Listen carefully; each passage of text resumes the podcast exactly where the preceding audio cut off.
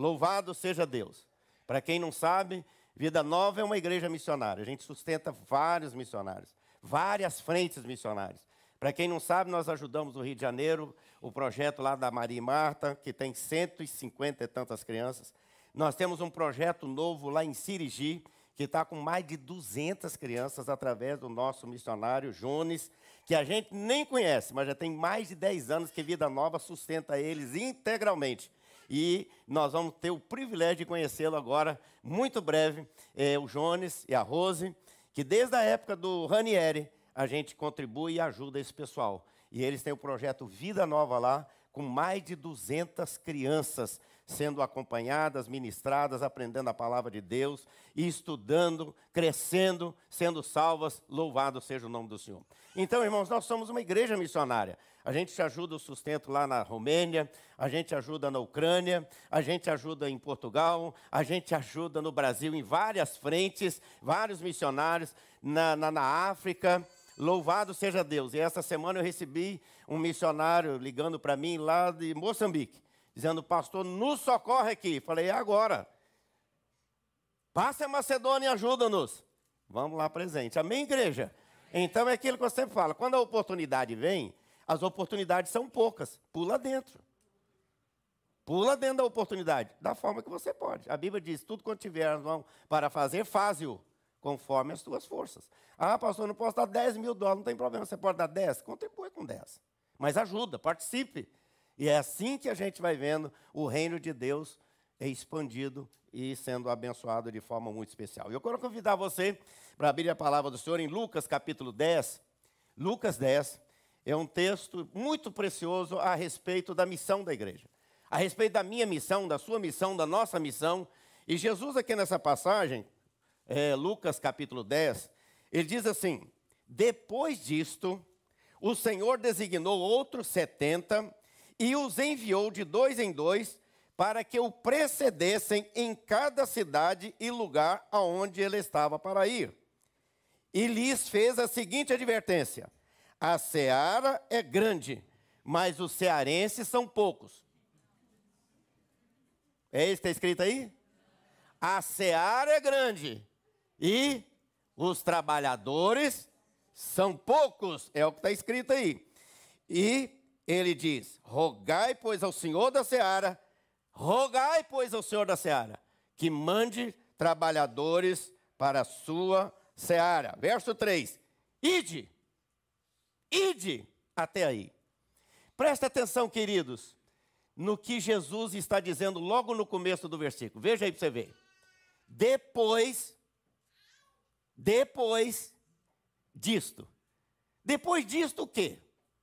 Volta aí no capítulo 9 e você vai ver, a partir do verso 57, Jesus pondo à prova os que queriam segui-lo. E ele chega para eles, e aí eles vão dizer para Jesus assim: Senhor, nós vamos seguir o Senhor para onde a gente, onde o Senhor quiser, onde o Senhor for, do jeito que o Senhor quiser, nós estamos juntos. E aí Jesus então conversa com eles e Jesus lhes responde, diz aí, verso 58. As raposas têm seus covis, as aves têm seus ninhos, mas eu não tenho onde reclinar a cabeça. Ou seja, aí lá no Velho Testamento, o profeta já vai dizer: cuidado com as raposinhas. Ou seja, cuidado com aquelas coisas que vão a, a, assumindo o nosso coração e elas vão tirando, vão minando, vão extraindo, vão fazendo o nosso coração murchar em relação à paixão, ao amor, ao brilho nos olhos pela palavra, pela presença e pelo poder do Senhor. Aí, um chega para ele e diz assim: Senhor, deixa eu sepultar meu pai e depois eu volto para seguir. Jesus diz para ele assim: Deixa os mortos sepultarem seus mortos você tem que vir para mim agora. Quem morreu já morreu. Agora eu estou vivo. Eu estou chamando você para fazer a obra. O outro vai chegar para Jesus e aí vai dizer para ele: Senhor, eu. Olha aí para você ver. Verso 61. Disse-lhe: Seguir-te-ei, Senhor, mas deixa-me primeiro despedir-me dos de casa. Jesus 62 vai dizer: Replicou-lhe Jesus: Ninguém que tondo, posto, tendo posto a mão no arado, olha para trás, é apto para o reino de Deus. Depois disso, ou seja, as pessoas estavam dizendo: Senhor, me dá uma chance de fazer alguma coisa. Senhor, deixa eu me casar primeiro. Já viu gente que fala assim, quando fala sobre a vinda de Jesus, os jovens dizem assim: Ah, que eu pudesse casar primeiro. Senhor, espera que eu me case, espera que eu tenha família, depois o senhor volta. E às vezes a gente fica pensando nessas coisas. Deixa eu ver meus filhos crescer, deixa eu ver meus filhos se formarem. Então a gente vai arranjando desculpas. E Jesus então conversa com essas pessoas e diz para elas: olha, a missão tem que ser feita agora. A missão tem que ser feita em todo lugar. A missão tem que ser realizada nesse tempo. Então, o que, que Jesus começa agora, o capítulo 10, ele começa. Depois disso, ou seja, depois que ele tem essa conversa com essas pessoas, o que, que acontece? Aí ele vai agora partir para o capítulo 10 e diz: E o Senhor designou outros 70. O que, que ele está dizendo outros 70? Pode ser que ele já tinha enviado outros 70. E como é que ele enviou os outros 70? Ele envia, diz o texto, de dois a dois. Por que dois a dois? Porque a Bíblia diz: é melhor serem dois do que um. Porque se um sentir frio, o outro aquece. Se um cair, o outro levanta. Se um tiver uma dificuldade, o outro ora por ele. Ou seja, dois a dois. E Jesus está ensinando para nós: olha, a missão tem tudo a ver comigo, tem tudo a ver com você, tem tudo a ver com cada um de nós. A missão é pessoal, é individual, é intransferível, é impotesgável, é urgente. É para esse momento, é para esse lugar, a partir daqui até os confins da terra. E olha bem, Jesus nos ensina nessa passagem coisas preciosas, como por exemplo, qual a missão que Deus deu para Adão? Qual a missão que Deus deu para Moisés? Qual a missão que Deus deu para Noé? Deus deu uma missão para Noé, faz a arca. E o que, que Noé fez? Noé fez um bote? Não, fez uma arca. E uma arca, ó, ó o tamanho da arca, gente. É um negócio assim, fenomenal. Primeiro, nunca ninguém tinha visto uma arca. Segundo, era lugar que nunca chovia. Fazer arca para um lugar que nunca tinha tido chuvas, agora vai ter que ter arca. Então, ou seja, parecia tudo adverso. Mas o que, que Noé fez? Partiu para cima. Quem era Noé? Noé era engenheiro naval, Noé era engenheiro de fazer arca, Noé entendia de chuva, Noé entendia de água, Noé, Noé entendia de dilúvio? Não entendia mas ele estava servindo ao Deus que entende tudo.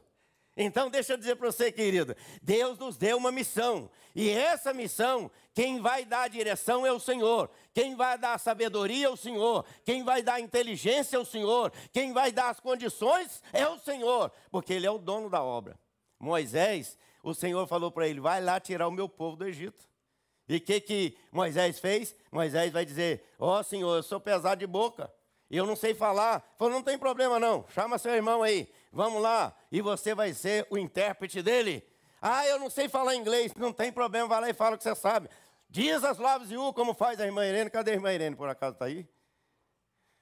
A irmã Irene, hoje é aniversário dela, depois vocês dão parabéns para ela. Bom, então, a irmã Irene leva os folhetos e chega lá e diz para o policial, chega para qualquer pessoa e diz, diz as palavras de U, e vira as costas para ir embora e deixa o folheto na mão do sujeito. Ou seja, não tem nada disso. Eu fui visitar Tóquio, lá no Japão, e encontramos com um missionário lá.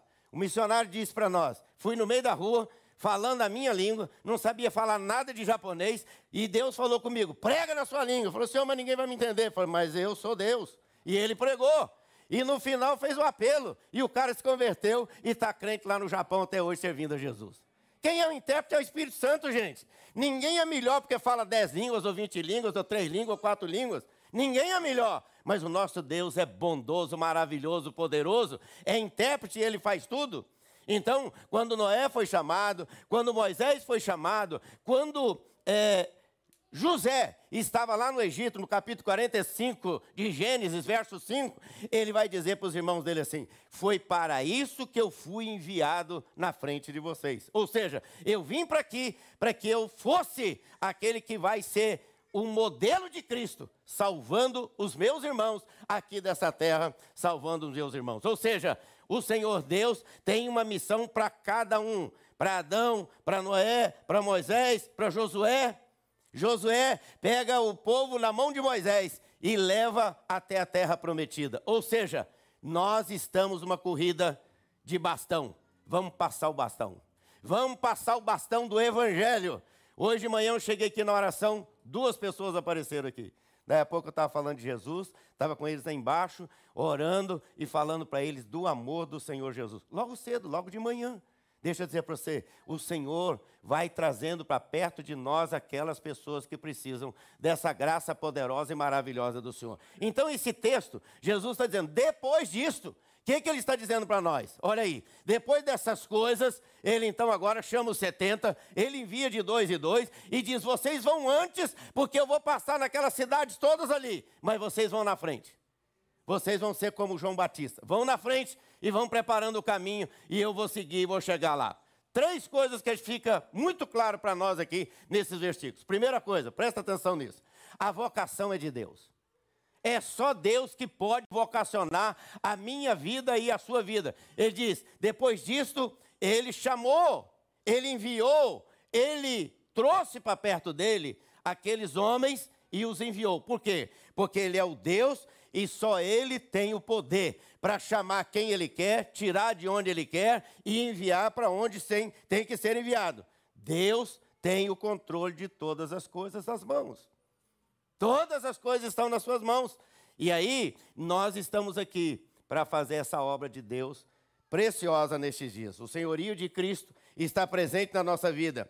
Em Êxodo capítulo 3, versos 11 a 15, Jesus vai, o nosso Deus vai falar o seguinte a respeito de Moisés: ele vai dizer, Eu vou enviar você, é você que vai tirar meu povo do Egito.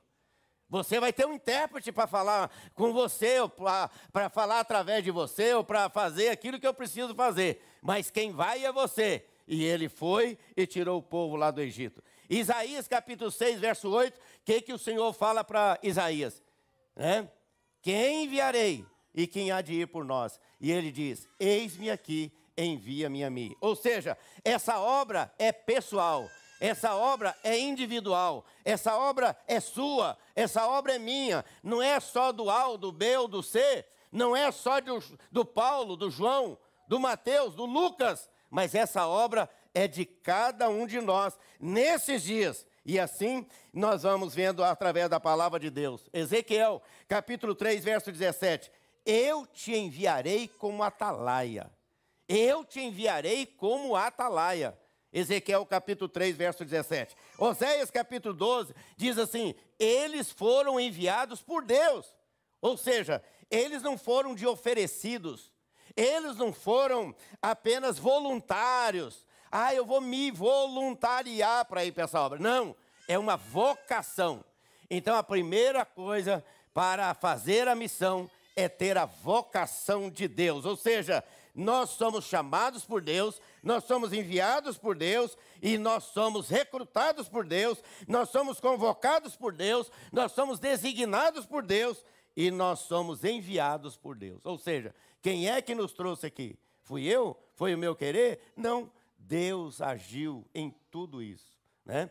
Quantas coisas aconteceram e você pode pensar assim: fui eu? Não, foi não. Nós estamos aqui porque Deus tem um projeto para a nossa vida. Então, primeira coisa que essa missão traz de lição para mim é que a missão é uma vocação de Deus.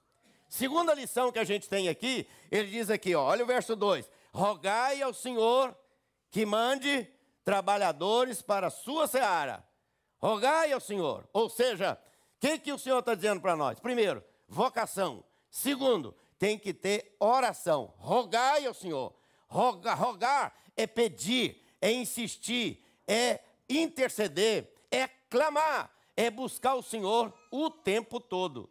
Então, nós temos que orar, Senhor, levante obreiros. A gente, como ora para Deus abençoar nossos filhos, para abençoar para que eles sejam é, bem-sucedidos na escola, no trabalho, em todas as áreas da vida, na área emocional, sentimental, nós temos que orar, Senhor, que eles sejam verdadeiros instrumentos do Senhor. Gostei muito quando o pastor Clóvis falou aqui a respeito do jovem. Né? E ele diz: coisa boa se todo pai tivesse a visão de antes de mandar o seu filho para a faculdade, mandasse o seu filho para o Bible College, para fazer um college, para fazer um estudo bíblico, para aprender a palavra de Deus. E aí, você pode dizer, mas como é que eu vou fazer isso? Gente, quarta-feira está tendo um estudo bíblico aqui, ó, as classes. Nós temos três classes aqui. Ó. Sérgio está estudando teologia com o pessoal aqui na quarta-feira, estava uma bênção. Quem viu, quem acompanha lá o grupo da igreja, eu postei lá para vocês.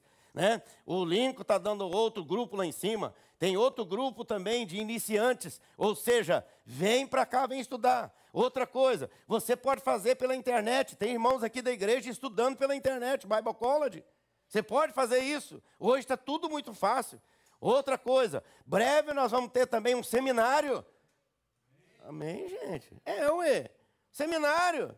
Nós temos aqui, por exemplo, música na igreja. Põe o seu filho na, na aula de música. Ensina ele, desde pequeno.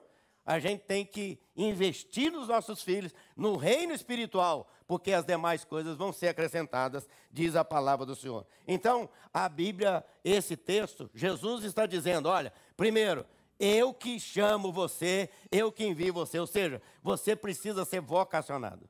Você precisa ser vocacionado.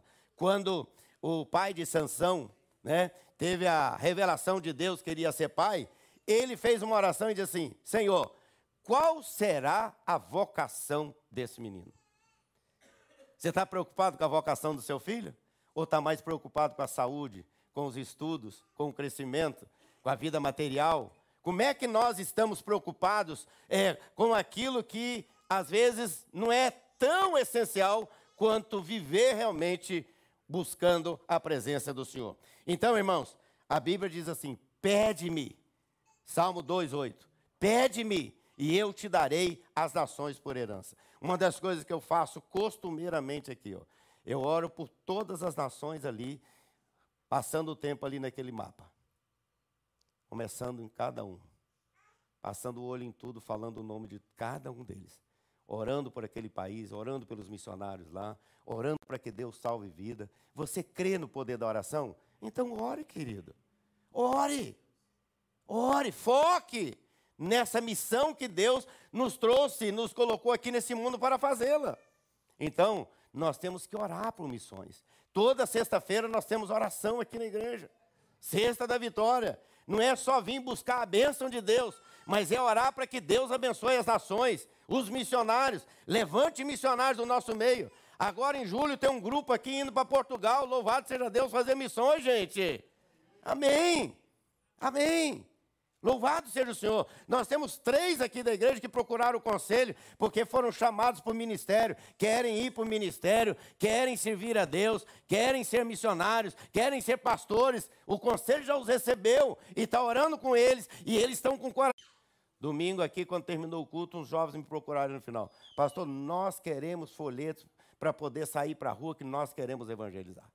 Orar é fundamental. Então, Deus está atendendo a oração do seu povo.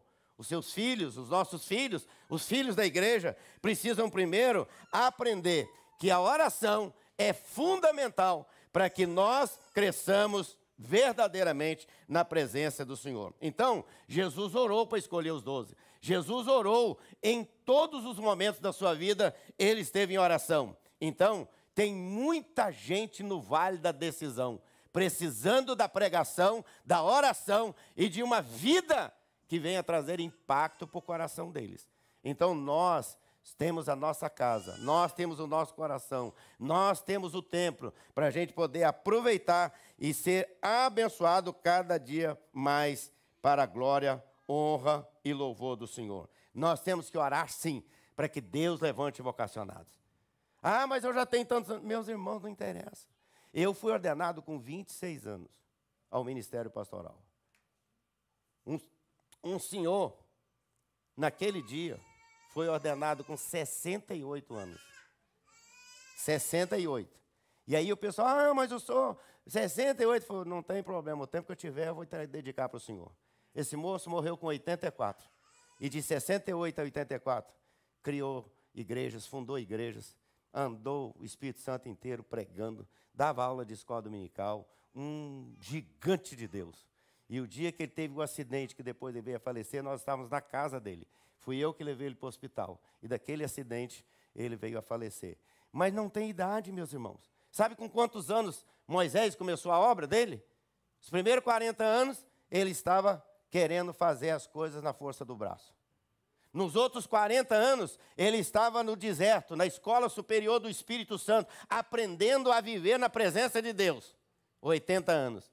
E depois de 80 a 120, ele foi fazer a obra de Deus. E aí, quando ele chega no final da vida, ele encerra o ministério, encerra a obra, e Deus levanta Josué e leva o povo até a terra prometida. Sabe por que, isso aconteceu? Porque Moisés representa a lei e Josué representa a graça. Josué representa Jesus. E Yeshua é o nome Josué, que tem as mesmas letras da, do nome Jesus. E aí então, é, Josué vem pega o povo na, da, da, mão da lei, que, é, que significa que Moisés representa a lei, e conduz o povo até a terra prometida, sendo um povo vitorioso para a glória do Senhor Jesus. Jesus veio e tomou a nossa vida do império das trevas, nos transportou para o reino do Filho do seu amor. Hoje nós temos a marca mais importante da nossa vida, é sermos chamados filhos de Deus, a saber os que creem no seu nome. E agora ele pegou a gente nas mãos e nos trouxe, e agora caminha conosco. E ele diz: Eu sou o caminho, eu sou a verdade, eu sou a vida, eu sou um modelo de oração para vocês, eu sou um modelo de missão para vocês, eu sou um modelo de sacrifício para vocês. Eu derramei o meu sangue na cruz do Calvário, e assim eu posso experimentar junto de vocês, e vocês podem experimentar junto comigo a preciosa caminhada com Jesus. Jesus está aqui. Foi Ele que trouxe você, foi Ele que trouxe a mim. Nós estamos aqui porque somos ovelhas do Senhor. Nós estamos aqui para servir ao Senhor. E assim nós vamos caminhando para o louvor e para a glória do Senhor. Jesus tem tomado nas nossas mãos e tem nos segurado para a gente ir com Ele até a eternidade. E aí eu me lembro de uma história que eu li num livro muito interessante. Tinha um mendigo que um dia resolveu entrar no palácio para conversar com o rei. E ele chegou no portão principal, e os guardas estavam lá, e ele chegou e falou para o guarda: Eu quero falar com o rei. E os guardas disseram: Não pode. Você tem alguma carta? Você tem alguma coisa? Não tem, não. E o menino sentou lá na porta, lá do, do no portão lá, e ficou lá na calçada. Passou o dia inteiro lá, esperando. Ficou lá. De tarde veio um outro menino, um rapazinho, e quando chegou no portão, os guardas olharam para aquele menino e abriram o portão para ele, e aí o menino olhou e falou: Mas por que, que ele abre o portão para o menino e não abre para mim? Aí o rapazinho olhou para ele e falou assim: O que, que você está fazendo aí? Falou: Eu quero falar com o rei, mas os guardas não deixam eu falar com o rei. Eu falei: Ah, você quer falar com o rei? Quer? Pegou na mão dele e foi levando passou as sentinelas, passou os guardas, entrou na porta do palácio, entrou na porta e foi passando porta e os guardas só abrindo. Aí quando ele chegou lá, assim que ele abriu a porta um, do, do, do, lugar onde estava lá o rei, e aí abriu a porta, ele chegou e falou para o rei assim: Papai, esse menino quer falar com o senhor. É exatamente o que Jesus está fazendo hoje, conosco, com você e com todas as pessoas. A gente não pode entrar na presença do Senhor se não for através da pessoa maravilhosa de Jesus. Quando Moisés quis falar com o papai do céu, ele disse: Senhor, eu quero conversar face a face com o Senhor. Falou: Moisés, você não pode me ver face a face, que você vai ver e vai morrer. Mas vamos fazer o seguinte: tem uma pedra ali, tem uma rocha, ela está partida. Você, eu vou passar no meio da rocha e você vai passar junto comigo atrás. E aí, aquela rocha, quando eu passar lá, você passa e vem para estar comigo. Sabe qual é aquela rocha, querido? É Jesus, ferido na cruz do Calvário. É só através dos cravos, É só através dos furos que nós temos acesso ao coração do Pai. Jesus está nessa tarde ensinando para nós a orar, ensinando para nós que nós somos vocacionados. Ele nos trouxe aqui, não apenas para sermos uma igreja, mas para sermos um povo separado, abençoado, um povo que caminha seguro pelas mãos dele. Seguro estou, não tenho temor do mal. Com tua mão segura bem a minha. Jesus tem segurado a minha mão e a sua mão. Às vezes a pessoa diz assim: Ah, eu aceitei Jesus. Deixa eu dizer para você: a Bíblia diz o contrário. A Bíblia diz: Não fostes vós que escolhestes a mim. Pelo contrário, eu vos escolhi e vos designei para que vades e deis frutos, e o vosso fruto permaneça. Ah, eu achei Jesus. Ah, Jesus estava perdido? Quem estava perdido sou eu. Eu aqui fui encontrado por Jesus. Jesus veio ao meu encontro. Jesus desceu até mim. Jesus desceu até você. Jesus desceu lá onde você estava naquele momento que você realmente entendeu que Jesus é o caminho, a verdade e a vida. Então, primeira coisa que a gente aprende é que missão é vocação. Segunda coisa que a gente aprende é que missão é oração. E terceira coisa que a gente aprende é que missão é ação. O verso 3 vai dizer assim: Ide, ide, ou seja, é para ir. Mas como é que a gente vai? Nós estamos aqui hoje, nós viemos. E à medida que a gente vem, a gente está orando, a gente está dirigindo, mas está orando, está passando nas ruas, está orando e dizendo: Senhor, abençoa essa casa aí, Senhor, abençoa essa família aqui, Senhor, abençoa a igreja ali. Você passou perto da igreja, uma igreja cristã, ore e abençoa aquela igreja. Você passou perto de um centro espírita, Senhor, tem misericórdia, e quebra essas maldições aí, abençoa e salva. É, ué, é assim que a gente tem que ser. Ou seja, nós somos missionários o tempo todo. Ah, mas a pessoa está no hospital. Gente, lá no hospital ele está sendo missionário também. Quantas pessoas já se converteram? Tem N exemplos de pessoas que foram no hospital visitar um crente, chegou lá, o crente pregou Jesus e ele aceitou Jesus. Outra pessoa que estava lá, um crente lá no hospital, doente lá, internado, e tinha uma mulher internada do lado, e essa mulher começou a evangelizar outra, a mulher se converteu, o marido se converteu, os filhos se converteram, e estão tudo na igreja, e um dos filhos dela casou com a filha do pastor, lá que era pastor comigo na época lá. Às vezes a gente vai no hospital, não é porque está doente, mas é porque Deus tem um projeto para que a gente dê testemunho. Então lembre-se disso. Deus quer que nós tenhamos ação na nossa vida ação de levar um folheto, ação de dar um telefonema, ação de fazer uma oração por alguém, ação de ajudar alguém. Isso é muito importante. E a nossa missão, a missão de Deus para conosco, é exatamente essa.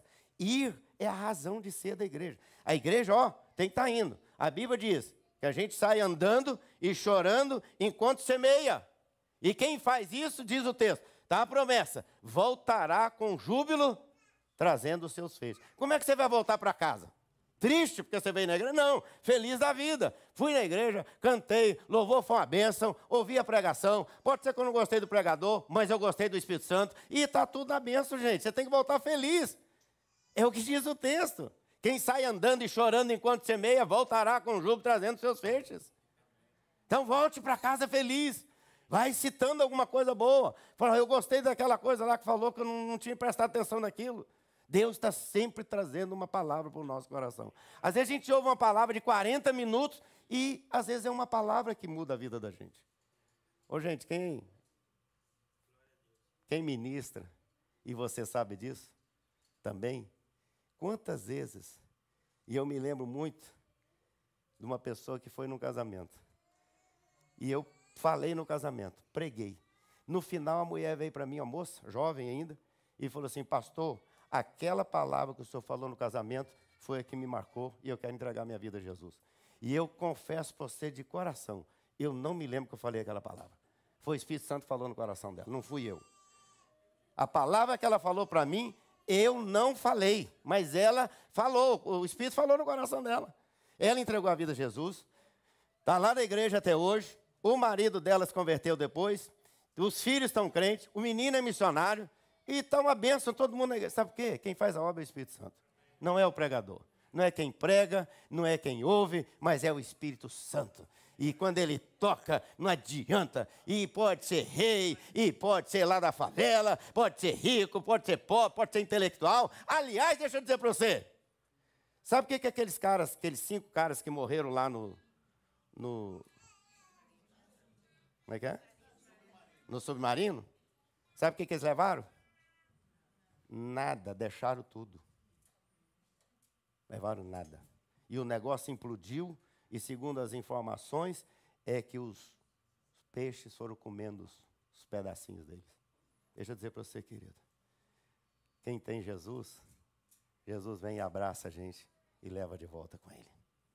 Ide, Jesus disse, ide, ide. Não é ficar, mas é ide. E a gente vai indo, vai indo, vai pregando, vai anunciando. E a gente faz através da oferta, a gente faz através da oração, a gente faz através da pregação, a gente faz através do testemunho, a gente faz através do perdão, a gente faz através de tantas coisas maravilhosas.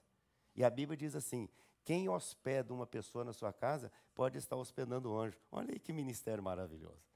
Você viu o tanto que o pastor agradeceu aqui na frente as pessoas que deram o cafezinho para ele, que receberam ele. Citou o nome do Glauco lá, mas a Gabriela, as meninas, tantas vezes aqui na frente. Deixa eu dizer para você, querido, nós podemos fazer muito mais do que temos feito.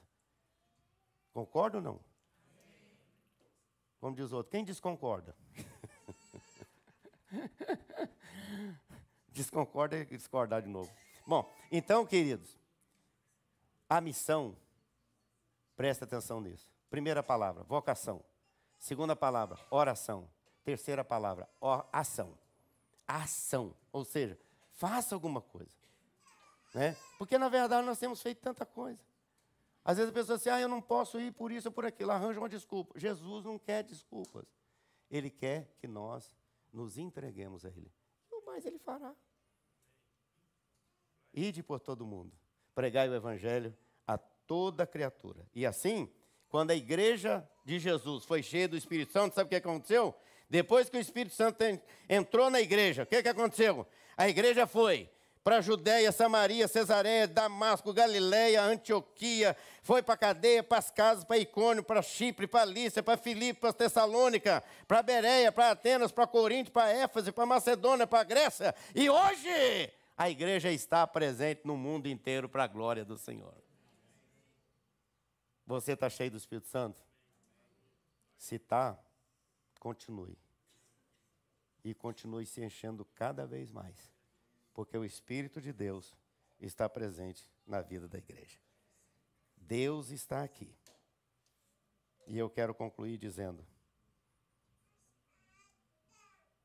saia do comodismo e volte para a corrida.